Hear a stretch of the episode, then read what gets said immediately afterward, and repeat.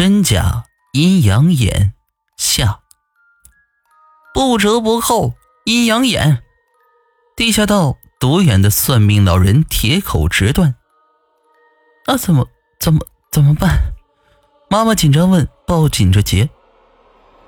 天生带着阴阳眼，多半是宿命，习惯就好了。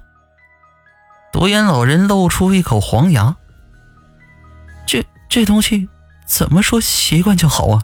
小孩子整天都在害怕呀。无论如何，都请你帮帮忙，看看要怎么解。解？那倒也不必。命嘛，就是要等阴阳眼的姻缘结束了，到时候自然就看不见了。强求把阴阳眼关掉，那是万万办不到，时机未到嘛。如果不是宿命，只是莫名其妙有了阴阳眼，长大就看不见了。长，长大就看不看不见了吗？很多人小时候都会看到那些脏东西。只是长大以后就忘记了，十个人里面少说也有两三个是这样的。没事没事坐在妈妈身边的杰突然眯起着眼睛，开始咯咯的笑，身子扭动着。还有没有办法？要不就是去大庙请神明做主，把阴阳眼给收了。这是没办法中的办法了。不然，先在身上放符保平安就好了。就算不小心看到了，也不会给缠上。嗯，好的，谢谢谢你啊。独眼老人开始画平安符，一张符一千元。杰好奇着歪着头，伸手拨弄着独眼老人脸庞的空气，还发出轻声的责备：“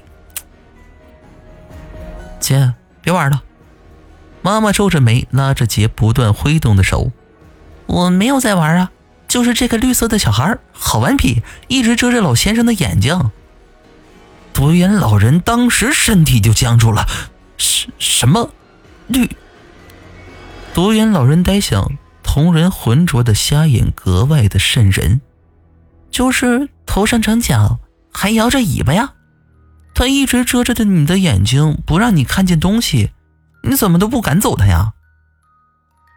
独眼老人震惧，喉头发出了呜咕一声，不说话了，不再说话了。独眼老人心脏麻痹猝死后，杰说：“那绿色的小孩突然捂住他的鼻子，用脚一直踢他胸口。”这时候，妈妈突然觉得自己的女儿很恐怖，很恐怖，很恐怖，也很可怜，但更需要爱。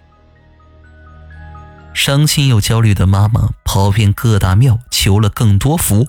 杰的手上多了一串串昂贵的佛珠，颈上挂着的菩萨样式的项链，口袋里都是行天宫、妈祖庙、地藏王庙、天后宫、观音亭求来的平安符。但杰的阴阳眼却始终没有合上的迹象。杰越来越看见过世的老奶奶。他说：“脸泛黑气的奶奶常瞪着他睡觉、上厕所、洗澡，脸色不善。”他又说：“奶奶常做事要推倒他，害他跌倒，膝盖上都是淤青。”妈，你带走振德还不够吗？我们就剩下这个小女儿了，你就饶了姐吧。爸爸坐在奶奶的照片前哭，无法理解自己的母亲为什么这么狠心。爸妈除了烧了很多纸钱外，也如影随形地看顾着杰，生怕再有什么闪失。杰也成了小学里的知名灵异神童。